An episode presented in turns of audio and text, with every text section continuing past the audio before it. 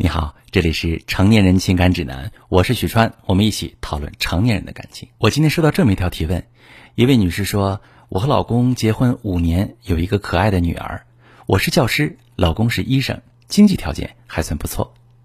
前段时间他出轨了，被我发现之后，他和小三断了联系。但我总觉得心里有一根刺，生活再也回不到从前了。现在不论他怎么对我好，我心里都索然无味。离婚不可能。”回到以前也不可能，这么稀里糊涂的过一生，我心有不甘。徐成老师，我该怎么做？海兰，好，海兰女士你好。很多经历过外遇又复合的家庭都会有过这样的焦虑状态。离婚觉得有孩子，有好的物质条件，自己一个人单打独斗总归不如两个人挣钱养家。不离婚又觉得自己心里过不去，接受不了对方曾经的背叛。这样矛盾的情绪会影响两个人今后的情感和生活，如果处理不好，最终很可能还是走上离婚的道路。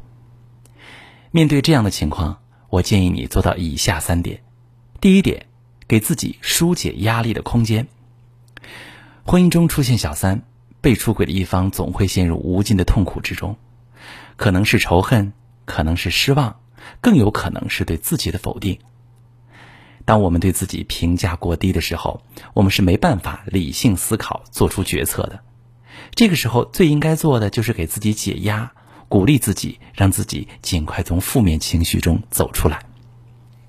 当不好的情绪来临时，我们可以离开这个环境一会儿，找一些自己喜欢的事情去做，逛街、购物、化妆、看电影、阅读，这些都能对自己产生积极的影响。也就是说，我们可以暂时从这段经历中脱离出去，把注意力放在自我提升上。当我们把这一段痛苦的经历变成自己成长的基石，以后便再也没有什么痛苦可以打败你。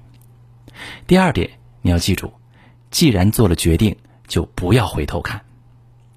婚姻中有了小三，根源不在小三，而在于两个人的感情本身出现问题，可能是两个人情感维系的不牢固。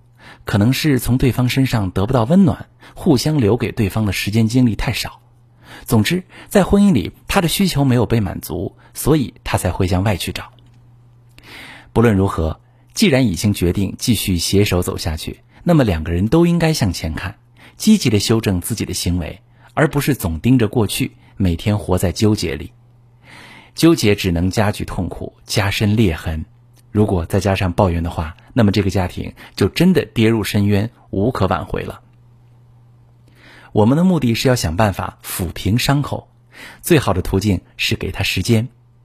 如果再积极一点，就是想办法找到药。想要找到药，就得找出你们感情之中的问题，而不是低头自怨自艾。相反，如果你一直给他施压，让他活在高压愧疚当中，那么这段婚姻势必走不长远。你心里这道裂痕，直接会毁了你的婚姻。第三点，要重新制造积极相处的机会。当我们修复感情的思路确定之后，就可以做一些事情了。比如，两个人可以沟通一下，说一说自己渴望的婚姻状态是什么样的。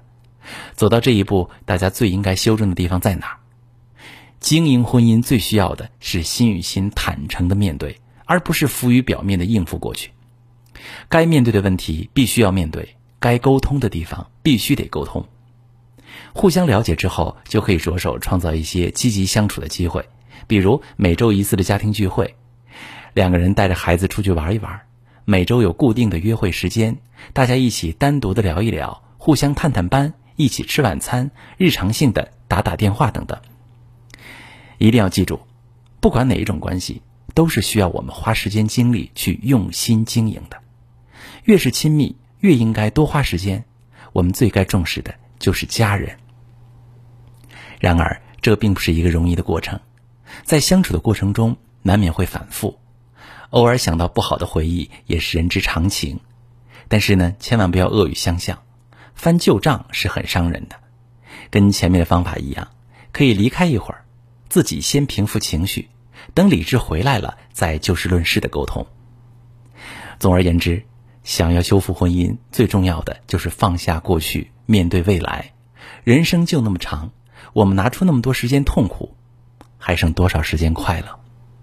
想办法让自己强大起来，一步一个脚印的走出困境，这才是人生最重要的东西。